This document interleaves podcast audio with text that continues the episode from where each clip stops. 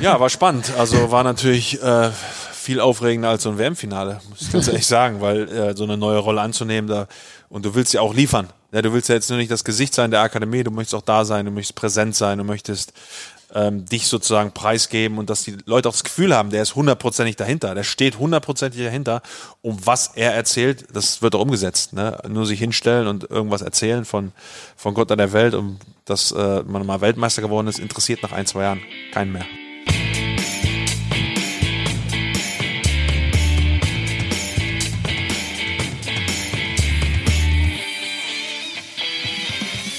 Kicker meets the Zone, der Fußball-Podcast. Präsentiert von BWin mit Alex Schlüter und Benny Zander. Einen schönen guten Tag, da sind wir wieder. Eine neue Folge Kicker meets the Zone und es ist eine besondere Situation. Ich fühle mich 20 Jahre zurückversetzt. Ernsthaft? Ich sitze mit zwei Typen in einem Club in einer Ecke und es ist sonst keiner da, weil wir viel zu früh hier sind. Das habe ich wirklich so exakt, als ich 15 war und zum ersten Mal in der Number One Diskothek in Helmstedt gewesen bin, erlebt. Äh, es hat so zwei Stunden gedauert, bis überhaupt irgendein anderer Gast gekommen ist. Ich war so aufgeregt, dass sie mich rausschmeißen, dass ich einfach um 21 Uhr schon in den Club gegangen bin. Benny kennt das bestimmt nicht, weil er einfach kein Privatleben hat, aber Herr Mertesacker kennt das vielleicht. Wie, wie, wie klingelt da was bei dir? Erstmal schönen guten Tag. Danke dir. Ähm, was soll bei mir klingeln? Keine Ahnung. Äh, ich Ja, habe auch verzichtet, auf Partys und so weiter. Du warst nie in einem Club. Ich war schon in einem Club, wenn, ich, Wann das erste Mal? das ging. Ich glaube, ich habe versucht, in einen Club zu kommen, äh, als ich noch 17 war Ist er? und wurde aber nicht angenommen. Es, man könnte ja, man hätte ja davon Bist nicht ausgehen reingekommen? Nee, man hätte ja davon ausgehen können, dass äh, durch meine Körperlänge Ja. man hätte denken können, okay, ich wäre vielleicht 19, aber damals in Hannover, in Club, ähm, Stimmt, ich wollte mit den. Älteren reinkommen und dann hat das nicht gepasst und dann musste ich doch wieder in die Burger Bar zurück. also der, Ist dann die Frage, was, was ist gefährlicher für deine Karriere gewesen später, die Burgerbar oder der Club? Ja gut, also ich habe mich doch nicht damals getraut, irgendwie einen äh, gefälschten Ausweis hinzuzeigen oder einen anderen Ausweis hinzuzeigen. Deswegen äh, hat der Türsteher gefragt, äh, wo mein Ausweis ist. Ich habe gesagt, ich habe den nicht dabei. Und dann hat er gesagt, okay, dann musste leider zur Seite. Das sind so die Schwierigkeiten, über die man nie nachdenkt, wenn man prominent ist. Ich meine, mit 17 hast du deinen absoluten Durchbruch natürlich noch nicht gehabt, aber du kannst natürlich nicht einfach mit einem gefälschten Ausweis als per Mertesacker irgendwo hinkommen. Du kannst es versuchen. Die Wahrscheinlichkeit, dass es funktioniert, ist in einem Fußballland wie Deutschland wahrscheinlich geringer, als wenn du jetzt Basketballer bist oder so.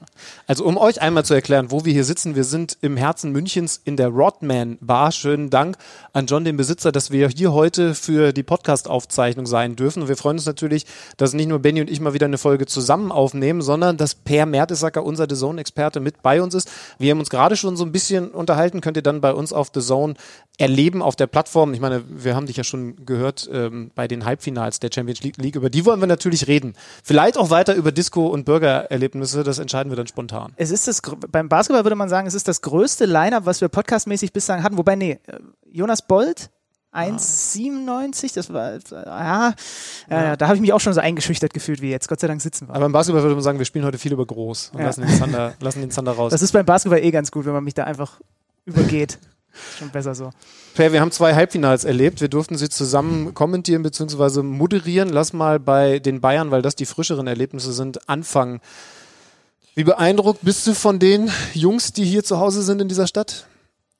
Schon sehr beeindruckend, wenn man so die ersten 10, 15 Minuten ausklammert, so mit diesen klaren Torschancen für Lyon auch äh, zurechtzukommen und dann zurückzukommen, zu den, das Momentum wieder zu kriegen und ja, die Qualität wirklich dann auch wieder auf den Rasen zu bringen und dann über Einzelaktionen wirklich wieder, ja, das Team zurückfindet. Das war schon beeindruckend für mich. Trotzdem, ähm, habe ich auch gesehen, dass da einiges noch zu verbessern ist. Und deswegen äh, bin ich schon wieder in dem Modus, was, was passiert jetzt? Was passiert mit Paris? Wie gucken die sich das genau an? Äh, was macht Tuche? Wie sehr geht er rein in das Spiel? Wie sehr kann man überhaupt jetzt noch eingreifen in diesem Turniermodus? Sind alles so Dinge, die jetzt entscheiden werden auf, im, Zuge zum Finale. Aber insgesamt muss man schon sagen, äh, Bayern München in diesen äh, zwei Spielen, äh, Halbfinale als auch Viertelfinale, äh, sehr, sehr beeindruckend. Aber, also du hast es gerade schon angesprochen, die Chancen, die Lyon da hatte, man ist fast geneigt zu sagen, Paris macht sie, wobei Neymar auch gerade jetzt nicht die pe- perfekte Quote hat, was solche Dinge angeht. Aber fand ihr das nicht auch überraschend, wie viele Möglichkeiten sie dann doch hatten. Ich hab, ihr habt ja im, im Live-Kommentar auch gesagt, in dem Moment, als Serge Gnabry diesen Geistesblitz da hat und sie in Führung bringt, müssen sich die Bayern auch nicht beklagen, wenn sie 0-1, 0-2 hinten liegen. Das ist schon bemerkenswert gewesen, fand ich. Also auch die Qualität der Chancen, die sie bekommen haben. Ja, ich glaube, das ist so ein bisschen das, was das Bayern-Spiel mit sich bringt, dass du so hoch stehst, dass du dem Gegner nicht irgendwie Halbchancen zulässt, sondern wenn, dann bricht Ja. er richtig durch. Ne?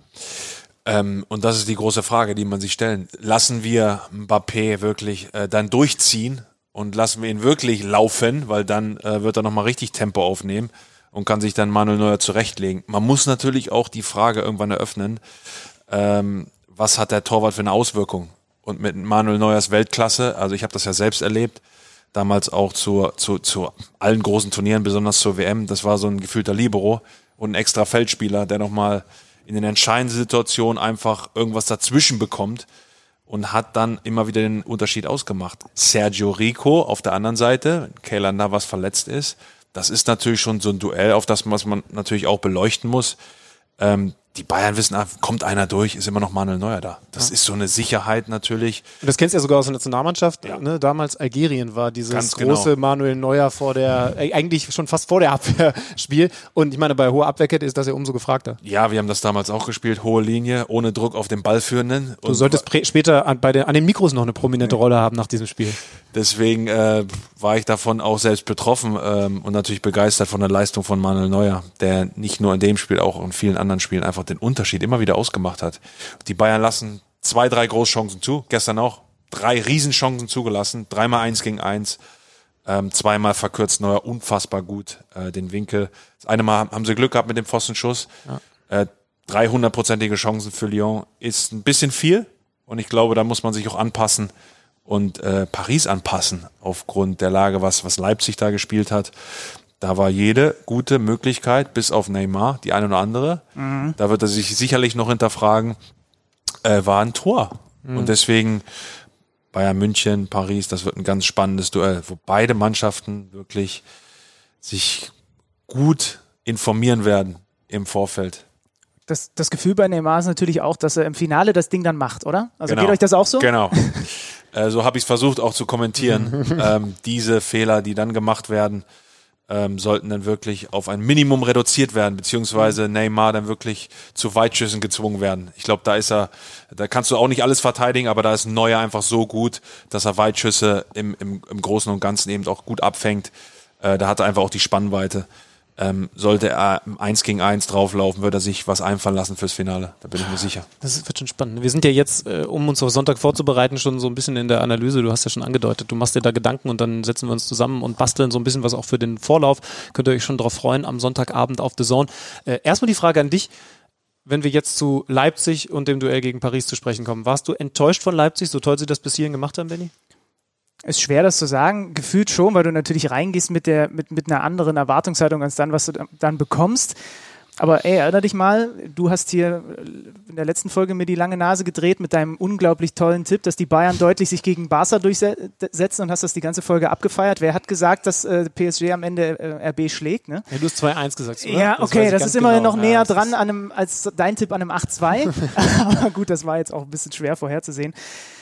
Also unterm Strich war das ja einfach, muss man ja sagen, hat ja Jürgen Nagelsmann auch nachher gesagt, die waren einfach besser. Da hätten bei uns selbst noch viele Dinge gut laufen können. Sie wären immer noch besser gewesen. Dann muss man das auch anerkennen.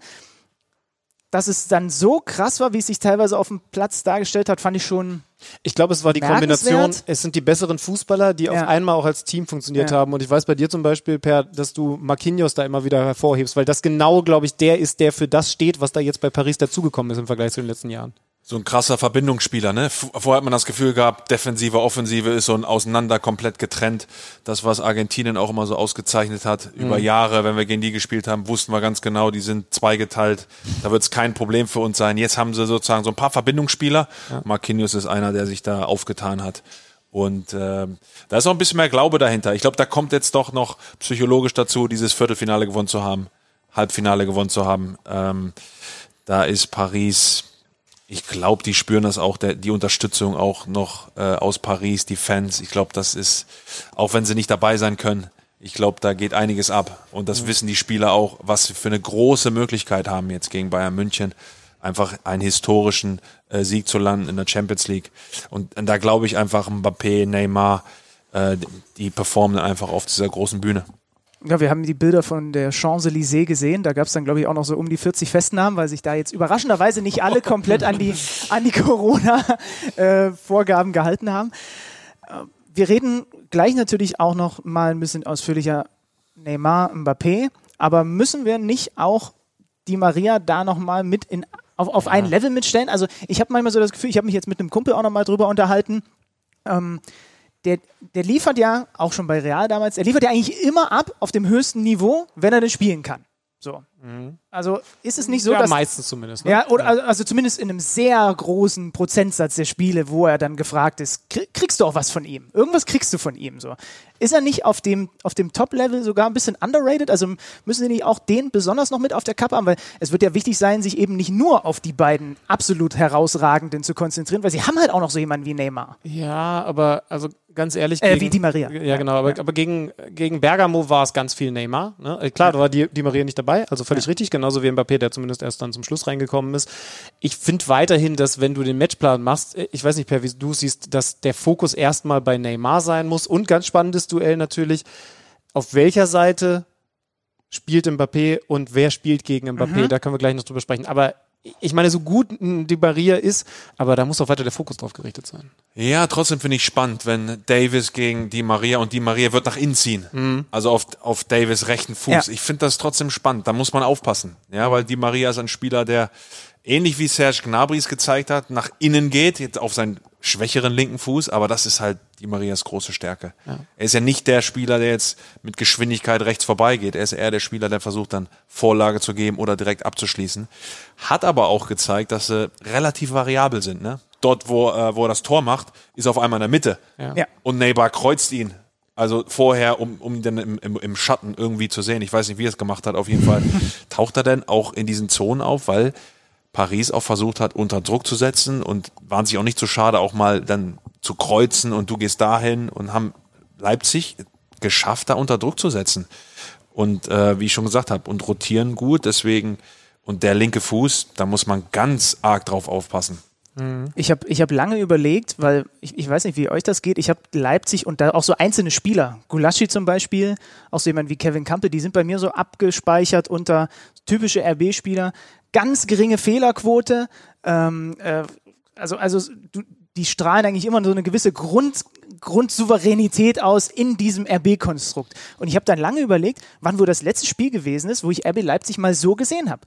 Weil das war ja, da wird ja auch keiner großartig widersprechen, auch von, von RB-Seite, das war ja zeitweise so, dass du genau jeder, der auf welchem Level auch immer mal gespielt hat, hat so ein Spiel schon mal gehabt. Du spielst da, es klappt nichts, plötzlich einer äh, hinten dein, dein, dein Ruhepol, dein Hüter, ballert auch die Dinger dann dem Gegner in den Fuß und du merkst von Minute zu Minute, verdammt, die sind einfach besser. Die sind einfach gerade besser und wir können machen, was wir wollen. Wir kommen der Sache nicht bei. Ich habe zum Beispiel darüber nachgedacht. Zur Pause hat Nagelsmann ja doppelt gewechselt. Forsberg und Schick. Ja. Ich habe mich mit ein paar Trainern schon darüber unterhalten. Per, da interessiert mich auch deine Meinung. Es gibt Leute, die sagen, nee, ich wechsle, ich, ich, ich ändere Dinge nicht in der 35. wenn ich zehn Minuten später eine komplette Viertelstunde Zeit habe, den Jungs anderen Plan mit auf die, an die Hand zu geben. Es gibt Trainer, die sagen, wenn ich es erkenne, dann muss ich auch direkt schon in der ersten Halbzeit reagieren, wenn es so läuft, wie es gelaufen ist. Also die Frage, hat er ein bisschen zu spät reagiert, meinst ja. du? Und ich bin mir da immer nicht so sicher, weil ich halt, wie gesagt, von Trainern da auch schon komplett unterschiedliche Ansätze zugehört habe. Ja, ich glaube, es war ihm einfach wichtig, dass äh, ja in der Mannschaft eben auch dann, dass alle zusammengeholt werden und dass man so sozusagen nochmal einläutet, die zweite hat, was gut geklappt hat. Also die ersten zehn Minuten mhm. waren dann irgendwie auch mal, dass man ge gespürt nach der Pause, hat, ja, ja, kurz nach der Pause, es war so, ein, so eine kleine Euphorie. Also ich, ich weiß nicht, ob das verpufft gewesen wäre, wenn man jetzt sagt, oh, man macht den schnell Wechsel und auf einmal sind alle, ja, weil es gab da einen gewissen Matchplan, auch von Nagelsmann, und den dann innerhalb zu ändern, ich glaube, wäre schwierig geworden. Deswegen fand ich es da wichtig, dass man kurz gesehen hat, okay, irgendwas geht nochmal. Ich glaube, wenn man sie sofort gebracht hätte, wäre das so ein bisschen verpufft, weil dann wären sie untergegangen, auch in dieser ersten Halbzeit, ja. äh, wo keiner genau wusste, was machen wir jetzt eigentlich? Wir liegen 1-0 zurück, wir liegen 2-0, was machen wir jetzt? Ja. Äh, da wusste keiner genau und Nagelsmann hat einfach gemerkt, da kann ich jetzt nicht groß eingreifen. Was soll ich machen? Ich kann nicht großartig erklären. Und wenn ich den beiden das mitgebe, dass die das vermitteln den Spielern, das wird schwierig. Ich glaube, er wollte dann alle zusammenholen. Wir ändern das und das und das. So sind die Anlaufwege jetzt. Ähm, bitte setzt es um. Ich glaube, das war okay. Ja. Dann hätte ich genauso gemacht. Wie kompliziert ist es überhaupt on the fly als Mannschaft im Zweifel in der 35. oder sagen wir mal auch in der 65. Minute auf so ein komplettes ändern. Also Nagelsmann setzt ja zum Beispiel total darauf, dass seine Mannschaft das auch kann. Ich habe auf meinem so bescheidenen Fußballniveau, ich habe sowas nie mitgemacht. Bei uns gab es ja. das einfach nicht, dass während des Spiels einer in der Kreisliga reingerufen hat, wir stellen jetzt übrigens um auf Viererkette aber, äh, und ich muss eine neue Position spielen oder sonst was. Ich kann mir das überhaupt nicht vorstellen, wie das sein muss. Da, da, da muss ich eine kurze Anekdote erzählen aus, äh, vom FC Unterföhring von vor einem Jahr, eine meiner Lieblingsfußballgeschichten. Ich stehe auf dem Platz, wir liegen hinten ähm, es war kein Trainer mit dabei, das passiert dann ja auch auf Amateurniveau, der musste halt arbeiten, das heißt Spielertrainer draußen und ähm, es steht irgendwie in der, in der 86. Minute 1 zu 2 gegen uns und der Stürmer ruft rein, der so ein bisschen erfahrener ist und deswegen auch mal ein bisschen Lautsprecher war, Jungs, Taktikänderung, wir lösen die Viererkette auf. Und von hinten kommt das Kommando, wir spielen schon die ganze Zeit mit Dreierkette. also so kann es auch sein, aber wie ist nicht, das Umstand? Nicht, nicht schlecht. ähm, ja, auf dem Niveau, dann akzeptiert man einfach, ist der Gegner besser, ist er besser. Ne? Mhm. Und dann haben wir einfach kein anderes Mittel. Ja. Ähm, das hängt natürlich mit der Beziehung äh, Trainer-Mannschaft zusammen und wie oft man das macht, wie oft man das auch trainiert. Also da hängt viel damit zusammen. Während des Spiels, wie gesagt, wenn man einmal einen Plan eröffnet hat, dann auch besonders in der ersten Halbzeit ändert man ja ungerne. Man möchte ja auch dann ja. erstmal zusehen, okay, 45 Minuten sozusagen erstmal im Kasten und dann wollen wir reagieren, wenn wir was Größeres ändern. Was man in einigen Bundesligaspielen gesehen hat, dass zum Ende des Spiels mal gehen manche mal auf, auf Raute oder äh, ändern was im Mittelfeld. Das habe ich bei Bremen gesehen, dass ab und zu reinkam und dann hat er gesagt, okay, wir gehen auf Raute und alle wussten Bescheid und, und waren mhm. sofort sozusagen auch switched on. Aber das ist natürlich äh, eine Vertrauensgeschichte und auch ähm, das hängt von der Beziehung Trainer, Spieler und auch Trainings äh, Trainingspensum ab. Deswegen. Aber nehmen wir, nehmen wir jetzt deine Position als Innenverteidiger. Wenn du auf dem Platz gestanden hast und ich weiß es nicht, ob es sowas jemals bei dir gegeben hat, aber theoretisch wäre es ja möglich gewesen. Ihr fangt in einer Viererkette an, du spielst einen von den beiden Innenverteidigern und dann ruft der Coach rein, wer auch immer das dann gewesen wäre, Thomas Schafhausen, Wenger, wer auch immer. So, jetzt Dreierkette. Also kriegt man das wirklich sofort in den Kopf oder beeinflusst das auch einfach sehr das eigene Spiel, weil du dich ja erstmal nicht nur auf dich selber konzentrieren kannst, sondern auf einmal schauen musst, okay, jetzt sind die Räume ja anders verteilt. Ja, das ist schon eine große Umstellung für jeden einzelnen Spieler. Aber trotzdem versucht man dann natürlich die Informationen zu nehmen und sagen, okay, was müssen wir jetzt machen? Müssen jetzt für den Innenverteidiger geht's, weil dann auf Dreierkette, aber wer wird, wer wird der dritte Mann? Mhm. Wer geht auf die Außen? Äh, wer ist im Mittelfeld? Wie ordnen wir uns da an?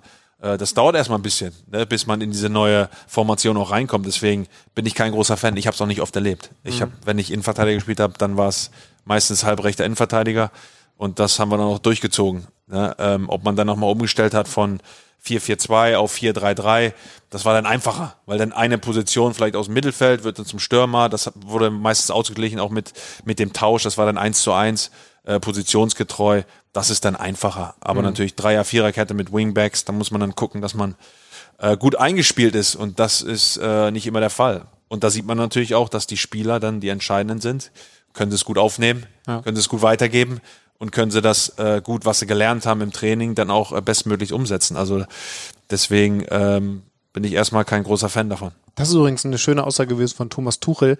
Am Ende sind es die Spieler, die das Spiel entscheiden. Äh, angesprochen auf die äh, Thematik, naja, äh, du, sie gegen Nagelsmann, mhm. ist das auch ein Coaching-Duell? Und er hat eben sehr ehrlich gesagt so, nee, am Ende ist es halt das Players-Game. Die werden das ja. entscheiden. Und das finde ich irgendwie auf dem Niveau, gerade wenn man dann auch die Spielerpersönlichkeiten sich anschaut, die da jetzt im Finale aufeinandertreffen, auch geil, weil so ist es ja. Also das kenne ich von der, von der NBA, wo selbst so ein Greg Popovich als der Trainerguru der San Antonio Spurs sagt, ja, ich kann mir Mühe geben, aber am Ende ist es immer ein Players mhm. Game und das ist ja auch das, was es irgendwie so reizvoll macht. Ne? Und das schöne Zitat vom Guardian dazu über PSG, das passiert, wenn die Superstars ihr Ego vor der Tür lassen. Ja. Mhm. Und aber mit dem Nachsatz auch noch und sich an Tuchels Plan halten. Also kam schon auch noch mit dazu. Aber ich finde diese Analogie so schön, ne? Weil das, und das sagen ja jetzt auch alle, also auch Mbappé, ich habe jetzt noch mal ein Interview mit ihm gelesen, hat relativ offen gesagt, ja, wir sind jetzt alle auch mal noch einen Schritt aufeinander zugegangen und wir sind auch nicht mehr nur wir beide irgendwie auf uns fokussiert, sondern die Mannschaft, das ist jetzt alles mehr zusammengewachsen. Jeder hat wirklich so ein bisschen das Ego genommen und an den Haken gehangen und wir haben jetzt diese Mission in drei Spielen, das ist der schnellstmögliche Weg, Champions League Sieger zu werden, das zu versuchen. So und das hast du halt gemerkt, weil die sind da schon mit, einem, mit, einem, mit einer sehr breiten Brust und einem sehr viel Überzeugung in sich und in die Mannschaft da aufgetreten. Trotzdem muss man ja eins ehrlich sagen, ne, wenn wir jetzt aufs Finale blicken, so einen Gegner haben sie logischerweise noch nicht gehabt. Also Bergamo, Chapeau, Richtig. toller Fußball, hat uns begeistert, war ja auch viel Pech dabei. Am Ende dreht Paris das Ding, kommt weiter. Leipzig ist auch gut durch die Saison gegangen, aber hat uns halt ein bisschen enttäuscht. Das war dann ein Spiel mit auch individuellen Außer Fehlern. optisch. Julian Nagelsmann, finde ich, Der optisch hat er einen Akzent gesetzt. Was war das für ein Muster? Was war das? Das war kein Karo-Muster, ne? Ich, äh, ja, ich will jetzt nichts Falsches sagen, aber ich könnte es mir auch als Teppich vorstellen. ich habe ge ich hab gestern bei den Kollegen von t-online.de gab es eine, wie heißt der nochmal, Michalski oder so, das ist so ein Ja. Designer oder so, und Ja. der hat, ähm, der hat, äh, der wurde damit konfrontiert. Und sagen wir mal so, er hat wenig gutes Haar an, an Oh. Julian gelassen, was den, was, er, er hat, das Zitat war, glaube ich, das war gut gedacht. und dann aber der Hinweis, Stoff falsch, Muster falsch, im Sommer bitte was, was nicht aussieht, so ähnlich wie du es gerade gesagt hast, so teppichmäßig. Er hat da, er hat auf jeden Fall einen Akzent gesetzt. Ich wüsste aber, also man kann natürlich, du bist jetzt Trainer, du weißt, du trainierst dein erstes Halbfinale, guckst in den Kleiderschrank, du hast die Standardvariante, komplett schwarz. Ja. Die hätte übrigens äh, Michalski auch empfohlen. Oder du guckst ein bisschen weiter rechts und da hast du so ein paar andere Varianten. Und da hat sich für die, Ja gut, es ist halt auch der, das ist hier, wenn wir hier wieder bei der Location sind, ne? Es ist die eine große Party im Jahr. Willst du da im schwarzen Sakko kommen oder haust du einen raus? könnte es nicht vielleicht auch sein, dass er geglaubt hat, dass er dadurch zumindest äh, in einer der beiden Hälften den Mbappé ein bisschen verwirrt, weil der ist ja auf seiner Seite gewesen. Und wenn der jetzt nur ab und zu mal einen Blick nach draußen riskiert und von dem Anzug auf ein bisschen irritiert ist, hätte es schon was gebracht. Wenn er einmal den Ball nicht sauber annimmt, wenn er eigentlich hätte durchstarten können. Aber wäre es das schon wert gewesen, meinst du? Ja. Weiß ich nicht. Ähm, lass uns mal aufs Finale blicken. Übrigens, eine Sache will ich noch loswerden. Lyon hat uns auch begeistert. Ne? Also die haben es äh, toll gemacht, äh, auch wenn sie jetzt eben raus sind. Aber du hast es ja gesagt, tolle Anfangsphase und äh, sie haben sich teuer verkauft. Auch wenn es am Ende deutlich war, Vorher, weil vorher Juve raus, Genau, ne? City Also das- raus. das- das und wie gesagt, das kann gegen die erwähnen. Bayern auch anders laufen, ne? Genau. wenn, sie ihre, wenn sie da eine Chance nutzen. Ja. Unterm Strich äh, hat Per ja auch schon gesagt, das sind die beiden, beiden, beiden besten Mannschaften im Finale und das ist ja auch das, was mich jetzt so begeistert und mir selber so viel Lust dann drauf macht, dass dieses Finale am Sonntag stattfindet. Und weil wir eh auch in die Taktikanalyse gehen in den nächsten Tagen und uns dann anschauen, was könnte es für Schlüsselduelle geben? Mbappé, vielleicht der schnellste Spieler Europas zusammen mit Fonzie Davis, der aber halt gerne über die linke Seite kommt. Du hast ja schon gesagt, rechts die Maria könnte auch ein ekliges Matchup werden, weil er so gerne in die Mitte zieht. Mbappé, anderer Typ, der trifft da sehr wahrscheinlich auf den langsamsten Spieler in der Kette. Das bringt einfach diese Bayern-Mannschaft so mit sich. Alaba enorme Grundschnelligkeit, Davis eh, auch Boateng in Sachen Grundschnelligkeit ja immer noch ein bisschen unterschätzt. Und dann ist halt die große Frage, Kimmich wieder rechts oder ist Pavard vielleicht fit? Egal wer spielen wird, Per, er wird langsamer sein als Mbappé. Ist das vielleicht so der X-Faktor aus Pariser Sicht? einer der X-Faktoren. Also man muss da ganz klar sagen, dass ähm, Bayern sich das anschauen wird und sicherlich auch denkt, ist das ein gutes Matchup? Äh, Kimmich ist clever genug, um einzuschätzen, äh, kann ich da mithalten oder nicht und hat immer noch eine Absicherung in, in Jerome Boateng. Trotzdem denke ich einfach, dass Bayern sich ein bisschen umstellen muss. Und besonders auf diese Umschaltbewegung muss sich einfach clever anstellen. Und vielleicht auch mal sagen, okay, vielleicht müssen wir sie mal kurz anspielen lassen. Ja, das ist einfach dann auch die sichere Variante zu sagen, okay, äh, wir lassen uns fallen. Wenn der, wenn der Gegner den Ball hat und sicher den Ball hat ohne Druck, wir lassen uns einfach mal fünf Meter fallen und lassen Mbappé halt eben kurz anspielen. Dann ist er eher ungefährlicher. Ähm, trotzdem muss man auch sagen, dass, ähm, dass sie, wenn sie anspielen lassen, hat man auch gesehen gegen Leipzig, erste Aktion sozusagen, Mbappé traut sich auch sozusagen den tiefen Pass zu spielen direkt auf Neymar. Das war die erste Chance. Stimmt, ja. Also die drei, ähm, da wird man nicht ohne, äh, ja, da wird man nicht mit der weißen Weste rausgehen. Das muss man sich auch vorher äh, irgendwie auch bewusst machen. Deswegen, ich würde schon zusehen, dass äh, besonders wenn ich Kimmich wäre und, und, und Bayern bleibt bei dieser Aufstellung, was ich mir vorstellen kann. Würdest du es auch so machen? Also selbst wenn Pavard spielen könnte? Ja, ich würde ich würd dabei bleiben. Ich glaube, Hansi Flick ist auch ein, ein großer Fan von Konstanz. Ähm, klar wird er sich das angucken. Äh, Mbappé auf der linken Seite. Trotzdem wechseln die so oft, dass man gar nicht genau weiß, wer spielt gegen wen. Und Kimmich hat da einfach gezeigt, dass er ballsicher ist und man kann es auch umdrehen. Ne? Mbappé bleibt vielleicht stehen und ähm, Kimmich kann sich dann austoben, äh, kann die spielerischen Lösungen ähm, Stimmt, ja. ir- irgendwie auch haben. F Davies genauso. Ich meine, wenn der mitmarschiert, äh, die Maria wird sich äh, ein paar Mal umgucken. Äh, wo ist er denn jetzt? Äh, muss ich denn auch zurückarbeiten? Ähm, und besonders im, im, in den letzten 20, 30 Minuten, da sieht man von den dreien äh, sehr, sehr wenig Defensivarbeit. Deswegen, es gibt hüben wie drüben Chancen, äh, als auch Risiken und äh, die Mannschaft, die wirklich am besten äh, diese Duelle auch gewinnt, diese entscheidenden Duelle, ähm, die wird's dann machen am Ende. Wie ist dein Tipp? Nutze dein Wissen bei BWin und mache deinen Tipp zur Wette. Als Neukunde profitierst du von der 100 Euro Joker-Wette. Zudem kannst du mit BWin und The Zone europäischen Spitzenfußball live erleben. Jetzt bwin.com slash TheZone besuchen, wetten und zwei Monate The Zone kostenlos dazu bekommen. Dieses Angebot gilt für Neu- und Bestandskunden. BWin, das ist unser Spiel. 18 plus. Glücksspiel kann süchtig machen. Hilfe unter glücksspielhilfe.de. Das ist ja eigentlich das, das ganz große Ding bei Paris. Ne? Sind sie in der Lage, genug Lyon in das eigene Spiel reinzubringen und defensiv die Sachen, die Barcelona komplett falsch gemacht hat, rauszulassen? Weil sie haben halt zum Beispiel da vorne nicht die Jungs, die Bock haben, total gegen den Ball zu arbeiten. Machen sie das in so einem Finale oder reicht der Rest mit Leuten wie Marquinhos, die da jetzt genau diese wichtigen implementierten Spieler sind? Ich glaube, also, ich meine, wir haben vorher gesagt, Lyon ist als Gegner bei so formstarken Bayern vielleicht sogar der unangenehmere, weil sie anderen Fußball spielen als Barcelona oder auch vorher Chelsea. Was spielt jetzt Paris für einen Fußball? Weil ich meine, selbstbewusst sind Ja. sie, die wollen schon ihren eigenen Spiel, Stiefel runterspielen. Klar, und da haben sie sich auch das Spiel angeguckt. Und Lyon war unglaublich stark in dieser Umschaltbewegung. Und Barcelona hat es total verpasst, ne? Diese, diese, diese Dinge, die wir auch, auch aufgezeigt haben, versucht auch zu, ana- zu analysieren, wirklich diesen Diagonalpass zu finden bei dem Gegenpressing oder direkt auf die Stürmer zu spielen. Ähm, das wird, äh, Marquinhos äh, wird sich das genau angucken. Und, und Mbappé, wenn er halt, wenn sie halt vorher besprechen, okay, der erste Ball, den du hast, der geht lang, dann wird der Ball lang gehen. Und dann, dann ist das schon mal eine Absprache, die ist, die ist einfach verständlich und sicherer für Paris, als dass sie den, das Barcelona spielen wollen. Wir machen es erstmal Tiki-Taka und versuchen uns aus diesen Situationen zu lösen, spielerisch, äh, was sicherlich ähm, eine Variante ist, aber eine sehr, sehr riskante. Ich glaube nicht, dass sie das aufs Spiel setzen. Du hast es mir in der Vorbereitung auf dieses Spiel gestern schon so ein bisschen erzählt. Wir hatten ja eine, du hast es noch nicht gesehen, ne? Holst du, holst du bitte noch nach unsere Vorberichterstattung äh, vor diesem Ja, Spiel? hab zu spät eingeschaltet gestern. Ja, warst wieder zu busy, hast, hast, hast mich verpasst. Ähm, wir haben eine Szene rausgesucht vom Spiel gegen Barcelona, logischerweise ähm, aus Sicht des FC Bayern München. Also wir hatten zwei Szenen, aber eine war ganz schön, nämlich vor dem 2 zu 1, wo Boateng sogar den Ball verliert und dann ging es um das Thema Gegenpressing. Und ich fand es echt spannend, weil man sieht, dass Barcelona eben nicht dieses Denken drin hat, was Lyon dann gezeigt hat. Also Ball gewinnt, zack, nach vorne. Ne? Also richtig die Pfeile ausgepackt, straight in Richtung gegnerisches Tor, sondern Barcelona ist es halt auch aus der heimischen Liga gewohnt. So, jetzt haben wir den Ball wieder und ich das war da sehr deutlich in der Szene. Die Jungs haben halt einfach dieses Denken drin, alles klar, wenn wir den Ball haben, dann spielen wir erstmal wieder unseren Spiel, äh, uns Stiefel, nämlich Ballbesitz, Fußball. Und da war Bayern halt brutal drauf. Dann gehen wir, wir haben das gezeigt, dann gehen wir in die dritte Minute und Lyon zeigt das komplette Gegenteil, Ball gewinnt, bam, nach vorne und sie haben sofort diese riesen Chance. Und du hast gesagt, Per, das waren tatsächlich genauso Sachen, die man bei euch vor, im Training vor dem Spiel gegen die Bayern geübt hat, diese Pässe.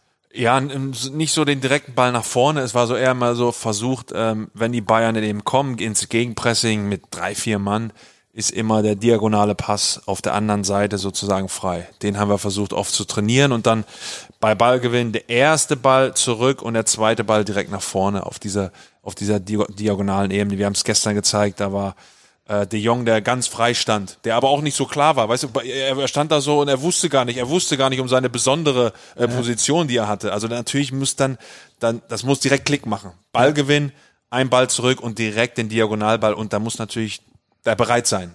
De Jong war, ihm war nicht klar, oh, wir haben jetzt erstmal den Ball, oh, wir machen uns erstmal ruhig. Also das muss natürlich schon dann eingespielt sein und im Spiel unter richtigem Gegnerdruck ähm, ist es dann nochmal eine andere Herausforderung. Aber wir haben das oft versucht, äh, weil wir wussten um die Stärke der Bayern, wie können wir Lösungen finden äh, für dieses extreme Gegenpressing. Irgendwer ist immer frei. Du musst natürlich in der Lage sein, ruhig zu bleiben, einen Pass zu spielen, meistens zurück und den zweiten dann direkt nach vorne zu spielen, um den freien Mann zu finden. Sie haben natürlich auch noch eine Waffe und so eine, so eine, so eine nicht so richtig bemessbare Variable. Also Neymar kann natürlich im Zweifel auch mit, mit dem 1 gegen 1 mal was auflösen, was vielleicht außer ihm sonst nicht so viele Menschen auf der Welt können. Ne? Ich habe noch so ein paar Dribblings da aus dem Stand teilweise auch im Hinterkopf. Und das ist ja nochmal so eine Dimension, die es mit reinbringt. Und das sind alles Dinge, die sie im Hinterkopf haben müssen. Also diese offensiven Waffen, wir können vielleicht auch gleich nochmal über die Pariser Verteidigung sprechen, denn auf die wird auch eine ganze Menge zukommen. Aber diese offensiven Waffen und diese diese Vielschichtigkeit, die du allein nur durch äh, Mbappé und Neymar drin hast, zwischen eben, du kannst ganz viel Tiefgang reinkriegen und Tempo und du hast aber halt auch einen, der gefühlt jeden Spieler auf der Welt im 1 gegen 1 rausnehmen kann. Und plötzlich ist auch wieder Raum da. Ich, also jetzt, wo wir so drüber reden, glaube ich, dass ähm, die Abwehr von Paris gar nicht so die entscheidende ist, sondern wie viel machen die Jungs mit nach hinten, wenn Davis und Kimmich das Tempo anziehen. Also wenn ich jetzt so drüber nachdenke, vielleicht machen wir uns da auch nochmal ran, dann Ja. ist das echt was, wo man Paris knacken kann, weil jede Mannschaft auf der Welt hat Schwachstellen. Und bei Paris ist die Rückwärtsbewegung dieser Stars auf Ja. Außen die größte, oder? Weil sie meistens auch dann immer stehen bleiben. Besonders dann im fortgeschrittenen äh, Spiel. Das hat man jetzt auch wieder gegen Leipzig gesehen. Okay, da stand es 3-0, da haben, da haben sie sich geschont quasi fürs Finale.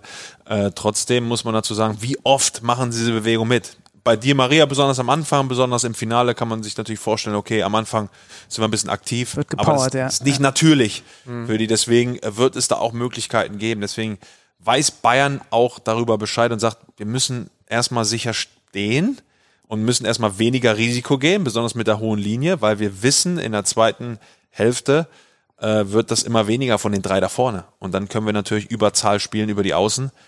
Ähm, das könnte vielleicht auch ein Faktor werden, wo sich die Bayern halt ein bisschen zurücklehnen, nicht 100% aufs Risiko gehen. Klar, Druck ausüben, aber in der letzten Kette, wenn man sich nicht hundertprozentig sicher ist, lass uns lieber nochmal drei Meter fallen.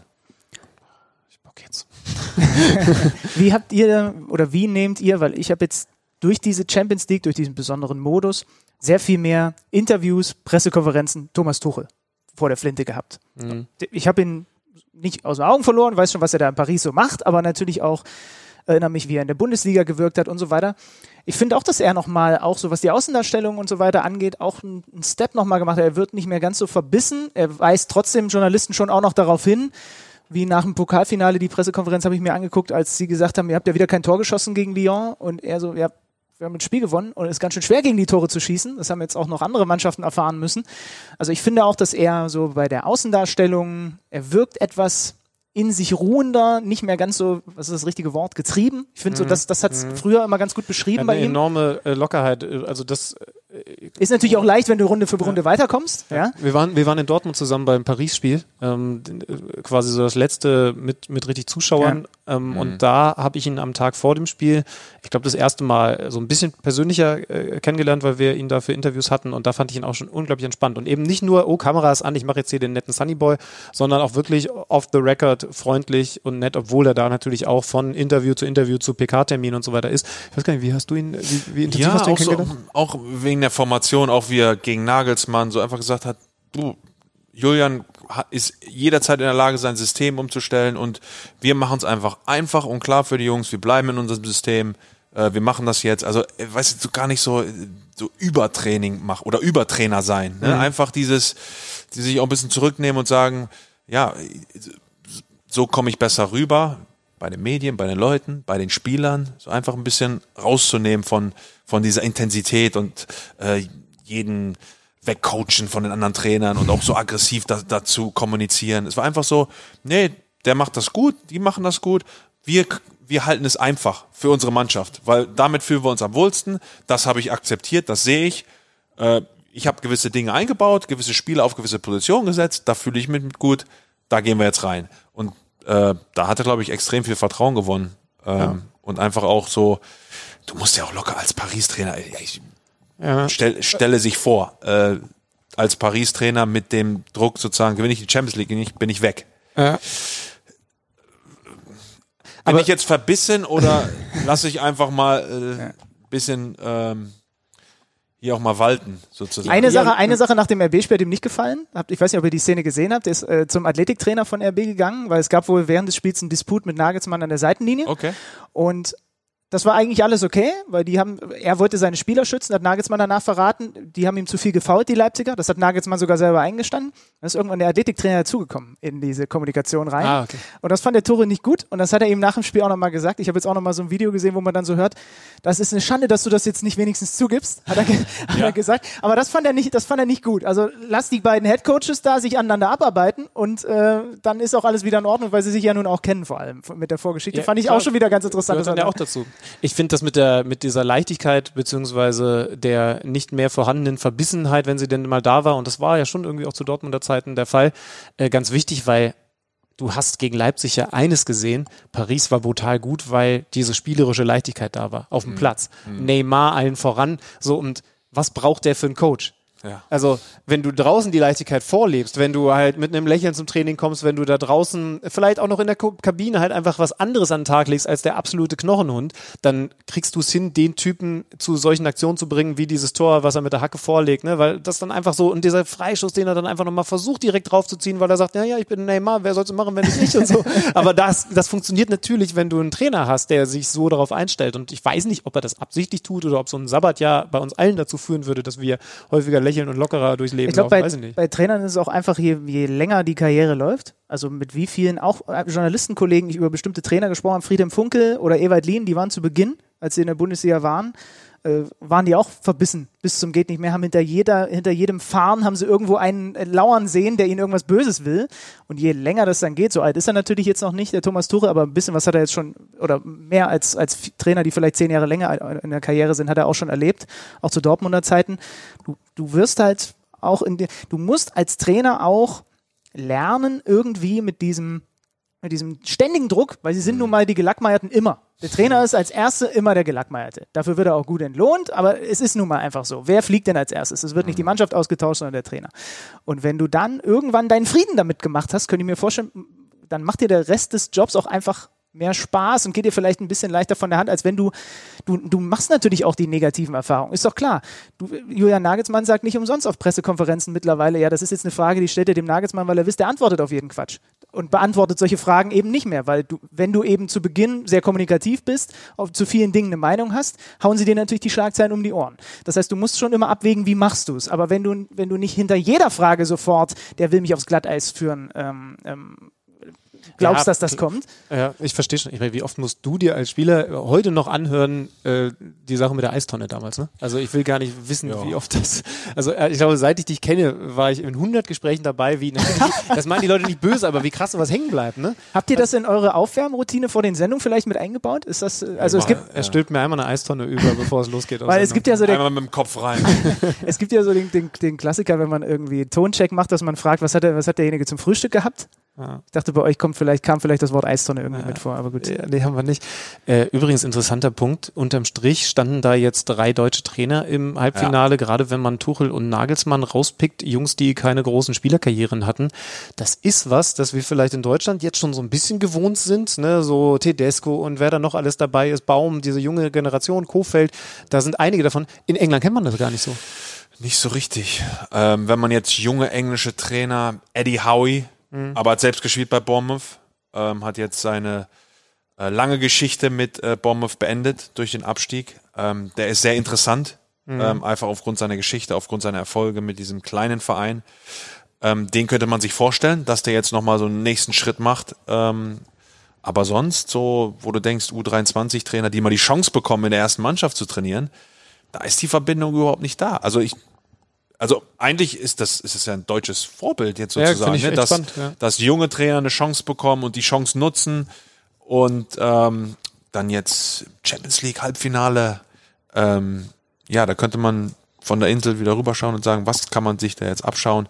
Natürlich wird viel investiert, auch in das Trainerwesen in England, aber da dieses Vertrauen, ja, es fehlt, es fehlt. Und meistens auch mit den großen Geldern ist man dann in der Lage, Trainer aus dem Ausland zu holen, der eine Riesenreputation hat, anstatt ähm, die kleine Lösung, manchmal sogar bessere Lösung, äh, mit weniger Geld zu machen. Aber äh, vielleicht schaut man sich das mal an und äh, versucht diesen Schritt zu gehen. Aber bisher hat sich noch keiner groß getraut. Ja, es ist spannend, ne? Also jetzt, wo du sagst, es ist wirklich, also Harry Redknapp muss natürlich auch immer irgendwo unterkommen. Das heißt, ein Stuhl ist immer genau. schon mal weg.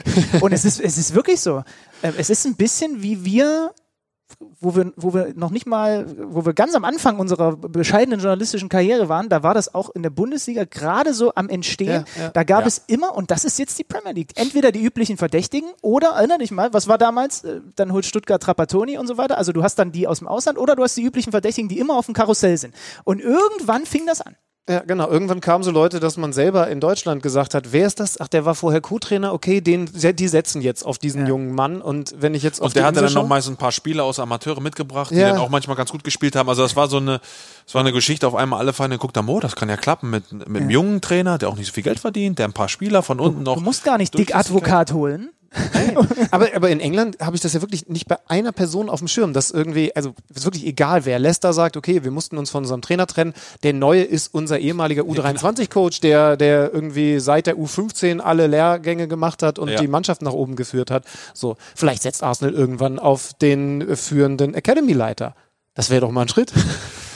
Ich weiß nicht. Also es ist, ähm, manchmal hat man das Gefühl, in England ist es wirklich so ein oh, schwerwiegender Job und jetzt müssen wir einen High-Profile da holen, äh, um diesen Job hinzubekommen. Und dann meistens ist es so, dass dieser, dass dieser extrem teure Trainer aus dem Ausland bringt dann meistens immer noch fünf, sechs äh, Co-Trainer mit. Und dann hast du einen riesen Stab, äh, aber vor Ort hast du eigentlich auch gute Leute.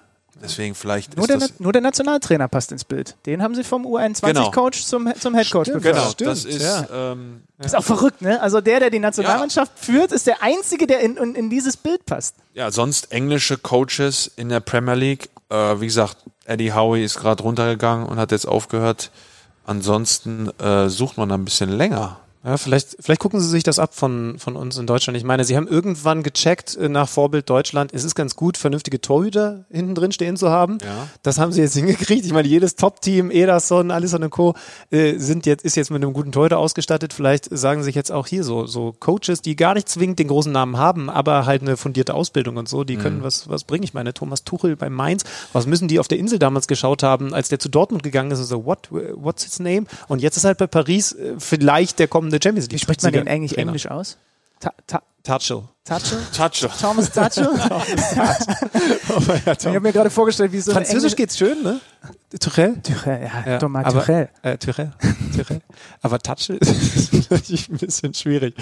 Ähm, ja, mal gucken, was da noch so passiert. Wir haben ja mit Andi Möller, ähm, habe ich dir erzählt, ne, vor ein paar Tagen, ist gar nicht lange her, Montag, Montag Ja, ja. gesprochen und äh, der ist ja nun jetzt gerade bei den Frankfurtern Leiter des NLZ da. Äh, vielleicht, vielleicht packen wir euch mal zusammen in, Ganz in der genau. Folge in den nächsten Wochen, weil gerade dieser, dieser Austausch und diese Unterschiede in Deutschland, Vergleich Insel, die sind, die sind ganz, ganz spannend. Und generell einfach Nachwuchs, ne? Das haben wir selten, selten bislang mal so richtig beleuchtet mit Leuten, vor allem auch, die darin mal arbeiten, weil da ist für mich auch noch vieles vage.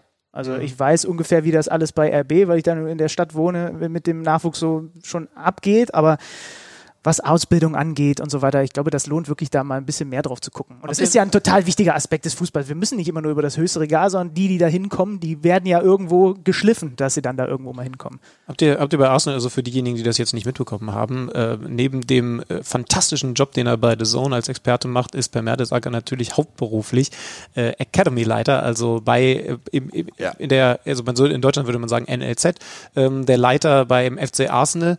Gibt es da so Grundprinzipien, was Spieler mitbringen müssen, oder wollt ihr genau das Gegenteil, dass die so divers sind, wie es nur geht?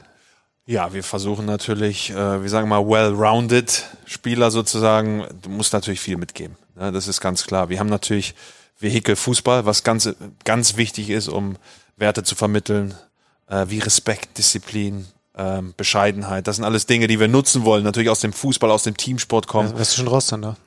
Ja, die, die unfassbar wichtig sind und dann natürlich auch den Namen von Arsenal zu nutzen, um ähm, auf die Historie natürlich äh, aufmerksam zu machen, auf das, was jetzt passiert, auch, auch dass junge Spieler ihre Verantwortung natürlich gerecht werden. Und äh, wenn wir über Education, über Ausbildung sprechen, wir haben da äh, ein ganz, ganz großes Augenmerk drauf und wollen immer, dass unsere Spieler eben eben nicht nur denken, äh, mit Fußball erreichen sie alles, es sind nur eine, ein, das eine Prozent, das, das sie schaffen, immer versuchen auch realistisch äh, an die Sache ranzugehen und immer auch ein zweites Standbein aufzubauen. Das ist uns ganz wichtig und ist auch verpflichtend. Deswegen ähm, Fußball und Education spielen zwei wichtige Pfeiler bei uns und ähm, da wollen wir natürlich Vorbild sein und, und unsere Werte und besonders meine Werte, die da äh, perfekt zu passen, weißt du, zu dem ganzen Ausbildungscharakter. Ähm, da werden wir einige Dinge in den nächsten Jahren umsetzen äh, und alles dafür geben. Ja, ich weiß noch, als wir dich das letzte Mal bei uns im Podcast hatten, da noch telefonisch zugeschaltet, hast du uns beschrieben, wie das so ist plötzlich, obwohl man ja nun einiges in seiner Spielerkarriere erlebt hat, vor so einer, vor so vielen, vielen Mitarbeitern und Eltern zu stehen und vor denen Ja. mal so eine Rede halten zu müssen, ne? Ja, war spannend. Also war natürlich äh, viel aufregender als so ein WM-Finale, muss ich ganz ehrlich sagen, weil äh, so eine neue Rolle anzunehmen, da und du willst ja auch liefern. Ja, du willst ja jetzt nur nicht das Gesicht sein der Akademie, du möchtest auch da sein, du möchtest präsent sein, du möchtest ähm, dich sozusagen preisgeben und dass die Leute auch das Gefühl haben, der ist hundertprozentig dahinter, der steht hundertprozentig dahinter. Und was er erzählt, das wird auch umgesetzt. Ne? Nur sich hinstellen und irgendwas erzählen von, von Gott an der Welt und dass äh, man mal Weltmeister geworden ist, interessiert nach ein, zwei Jahren keinen mehr. Und in, in, in dieser Phase bin ich jetzt gerade zwei Jahre im Job. Jetzt gehe ich in meine dritte Saison. Ähm, da möchte man fundiert schon gelernt haben und mitbekommen haben, äh, wie geht das, was geht ab im Jugendsystem von England. Und ich habe da unfassbar viel gelernt. Deswegen ähm, hat man auch eine große Verantwortung, ne, wirklich in, in dem Job zu sein. Und Arsene Wenger hat mir quasi den Job gegeben. Er ist jetzt nicht mehr da, aber man weiß natürlich mit so einer Legende, mit das, was er hinterlassen, auch, auch irgendwie umzugehen. Und da bin ich auch sehr, sehr stolz, sozusagen die neue Generation anzuführen. Wir kriegen jetzt in Deutschland zumindest so ein, so ein Geschmäckchen davon, was da an Spielern in England auch nachkommt. Jetzt kommt nach Sancho der Bellingham noch hier rüber und ähm, man, man kriegt so einen kriegt so einen, so einen Eindruck, obwohl wir gar nicht da sind. Also ne, wir haben jetzt am Montag mit Andi Möller darüber gesprochen, über das Verschwinden der Kreativspieler und des Zehners. Ja. Wie hat er so schön gesagt? Er hatte den Großteil seiner Karriere einen, der, einen, der hat ihm während äh, am Anfang des Spiels die Hand gegeben und hat dann gesagt, ich stehe jetzt übrigens auf den Füßen, hat mir mein Trainer gesagt. Ähm, und er musste auch nicht, wie war das Zitat noch? Ich musste gar nicht groß mit in die eigene Hälfte laufen. Ja. Ja, würde vorne bei Paris reinpassen heutzutage. ja, ganz genau, in den letzten 20 Minuten. ja, stimmt. Aber das würden die Bayern dann auch ausnutzen. Freunde, ganz kurz, es ist mal wieder Zeit, ein bisschen Geld zu verdienen. Ted Lasso ist das Stichwort. Die Serie auf Apple TV Plus. Ganz genau. Äh, wir haben ja in den vergangenen Folgen schon ein bisschen drüber gesprochen und machen das warum gerne? Weil mir das Ding gefällt, weil es mich an meine Kindheit erinnert. An deine Kindheit, die ist an aber lange her. Ja, aber damals gab es Scrubs und der Schöpfer ah. von Scrubs, Bill Lawrence, ist jetzt eben auch mitverantwortlich für diese Serie und ich finde, es wird sehr, sehr deutlich. Und Leute, in der zweiten Folge hat wer Regie geführt? Zach Braff, der Hauptdarsteller von Scrubs. JD. Ist, Genau, JD hat jetzt hinter der Kamera gearbeitet und ich sag dir eines, man merkt es auch, dass da schon sehr viel von diesem grundsätzlichen Stil drin ist. Beispiel, Ted Lasso, der American Football Coach, der jetzt also das Premier League Team nach vorne bringen soll, hat gerade beobachtet, wie auf dem Trainingsplatz einer seiner Schützlinge aber mal so richtig auf den Sack bekommen hat. Ich glaube, man darf es so sagen. Mhm. Und das ist dann die Art, wie er damit umgeht. Hey Sam, kommen Sie mal kurz.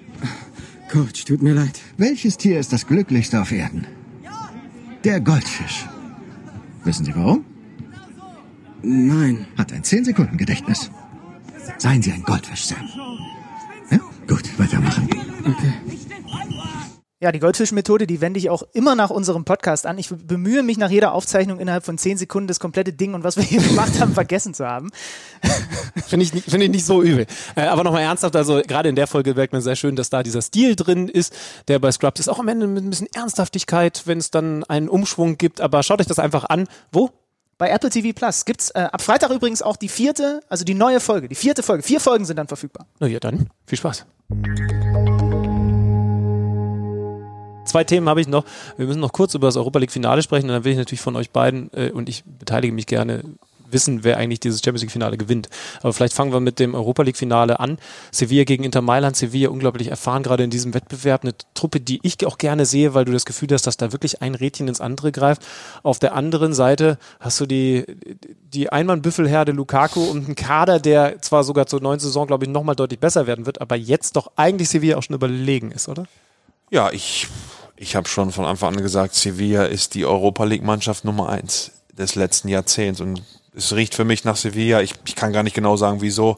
Ich glaube, Inter Mailand hat ähm, viel Selbstvertrauen gesammelt in den letzten Spielen, auch hohe Ergebnisse geliefert und haben auch tolle Einzelspieler. Trotzdem glaube ich an das Kollektiv von Sevilla. Echt, mit Zahlen mal kurz unterfüttert. Seit 2000 standen die in elf Finals, entweder im UEFA Cup oder der Europa League ja. oder im Super Cup weil sie natürlich dann auch regelmäßig die Europa League, den UEFA Cup gewonnen haben und dann wieder im Super. Elf Finals seit ja. 2000. Und es ist so krass, wie, wie das die personifizierte Mannschaft ist, die diesen Wettbewerb als ihre Königsklasse, also sie haben ja. gecheckt, okay, es ist in Spanien nun mal so, wir müssen schon sehr viel Glück haben, um überhaupt in die Champions League reinzukommen. So, aber das ist unser Ding. Und da, und das wünscht man sich vielleicht auch mal von der einen oder anderen anderen italienischen Mannschaft hat man sich das früher gewünscht oder vielleicht auch aus, äh, von der Insel. Gut, jetzt ist United runtergegangen. Wie, wie verteidigt man eigentlich am besten diese Einmann-Büffelherde? Ja, also, äh, wenn du ganz eng dran gehst, hast du verloren. Weil dann, dreht er sich mit dir um, sozusagen, und du stehst dann hinter Selbst ihm. Selbst mit jemandem wie dir, ne? Es ist eigentlich, also. Da hast keine Chance. Also du musst ihm kleinen Raum geben, damit er dich nicht spürt. Und wenn er sich versucht umzudrehen, muss er halt da sein.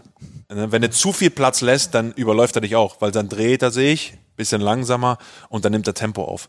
Also es ist ein ganz wichtiges Gespür von gegen den Mann und im Raum. Ne, Das ist dieses, dieses Zusammenspiel, was du als Innenverteidiger beherrschen musst.